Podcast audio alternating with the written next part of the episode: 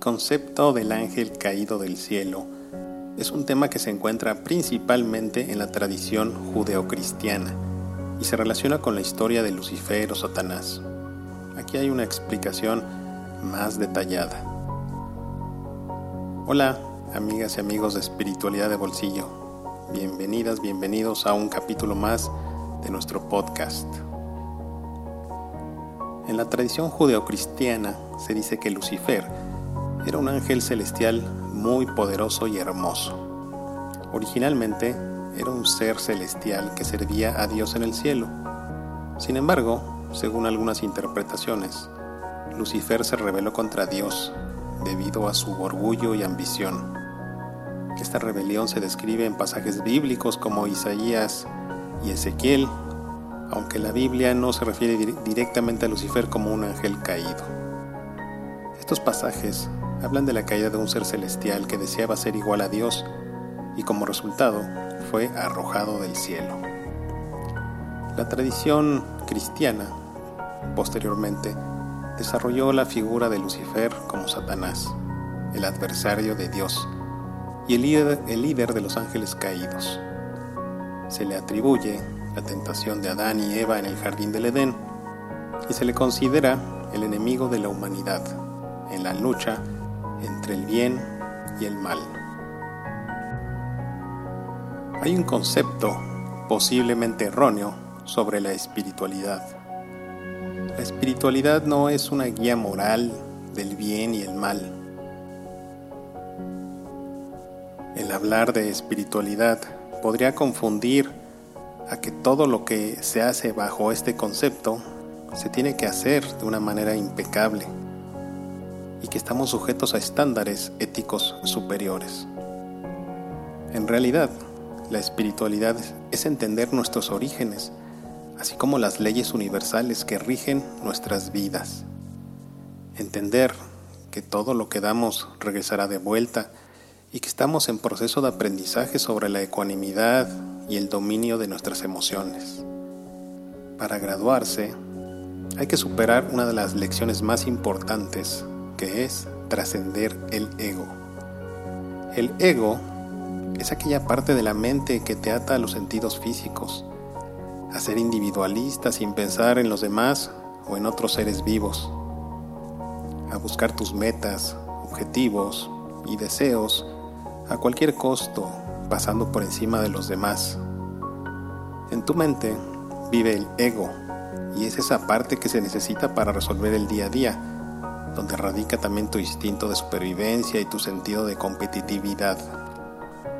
El ego en sí no es malo, pero se desequilibra muy fácilmente, y más cuando no hay un desarrollo de conciencia espiritual, que es la contraparte.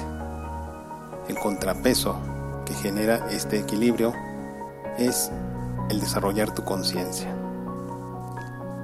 Por otro lado, en esta escuela de la dualidad, tenemos a nuestro espíritu, o a nuestra alma, mejor dicho. Y posiblemente te preguntes, ¿y no es lo mismo?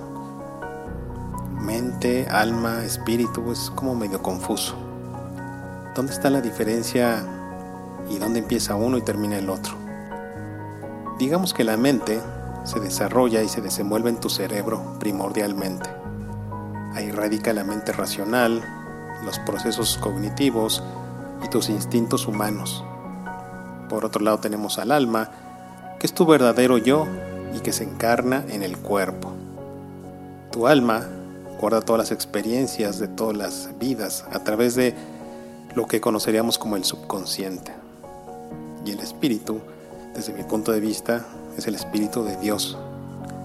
El alma es una gota del océano y el espíritu es el océano. Cuando naces, Muchos de los procesos del cerebro operan a nivel mental y espiritual.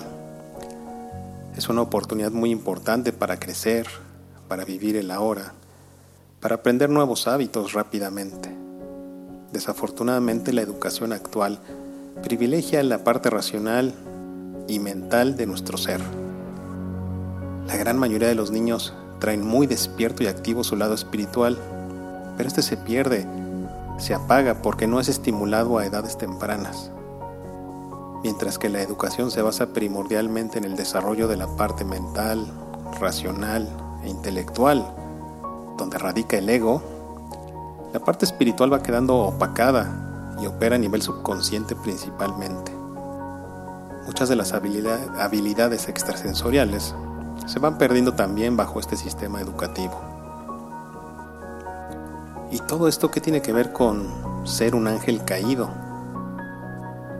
Bueno, el sistema actual intentó crearse bajo los principios de la igualdad, solo que en esa igualdad hay grandes desigualdades, ya que los avances entre cada ser humano o entre cada alma son muy diferentes. Hay almas muy avanzadas y otras con un menor desarrollo como almas nuevas. Hay almas con una conciencia avanzada y otras apenas comenzando su camino. El conocimiento espiritual es entender cómo funciona el mundo desde otra perspectiva, pues hay un mundo espiritual donde radican las bases de este mundo físico. Este conocimiento se ha intentado transmitir a algunas personas desde hace muchos años, siglos y quizás milenios.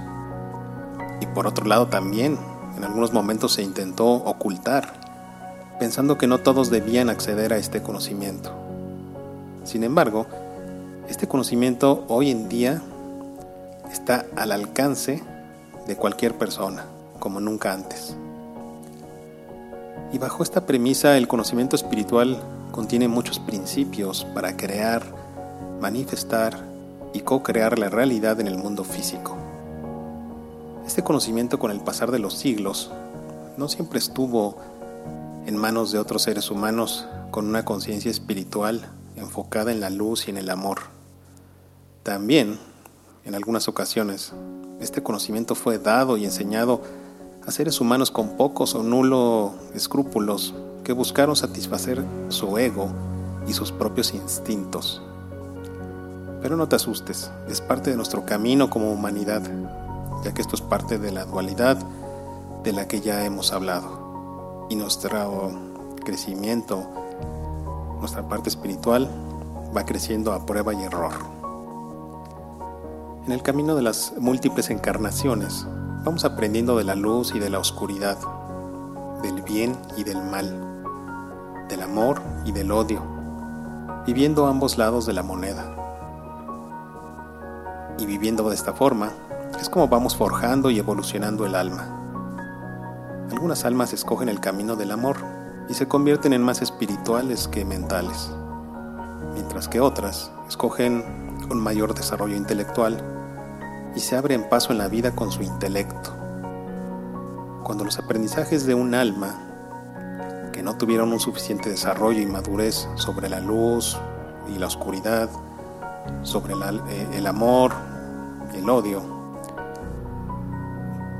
puede existir una delgada y confusa, confusa perdón, línea divisoria entre la noción del bien y lo que no está correcto propiamente, o por decirlo de otra manera, y del mal.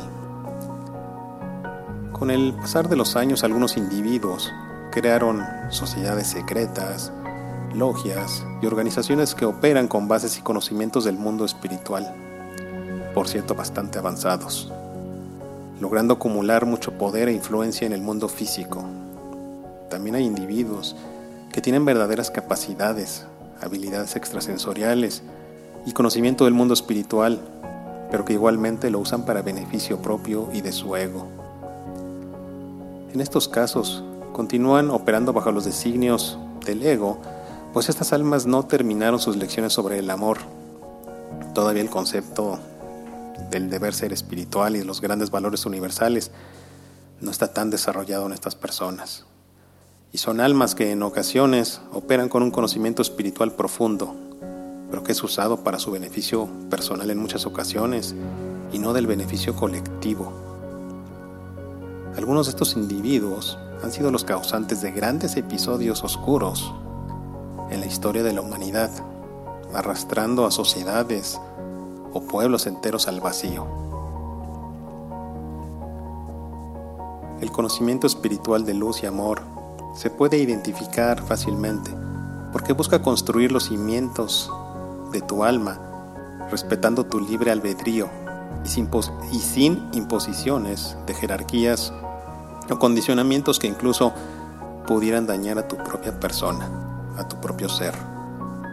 El verdadero, el verdadero conocimiento es aquel cuya única meta es el amor y la brújula que te lleva a este es tu propio corazón, tu propia intuición. El crecimiento del ser humano no tiene que ver con la cuestión económica, los negocios o el éxito profesional. El crecimiento tiene que ver con el desarrollo de los valores universales, el desarrollo de las emociones mediante la ecuanimidad y tu propio amor. En el camino espiritual nos encontraremos a diversas almas que en el camino nos dejaron una u otra enseñanza. Me gusta pensar que todos somos maestros de todos, como seres humanos. A veces somos maestros y a veces nos tocará ser alumnos. Desde mi punto de vista, los verdaderos maestros espirituales ya no están encarnados en esta tierra y operan de una manera fuera de nuestra vista.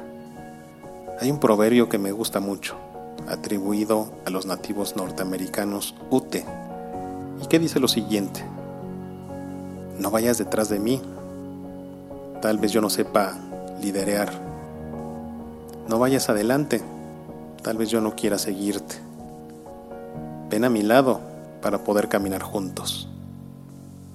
Y así es.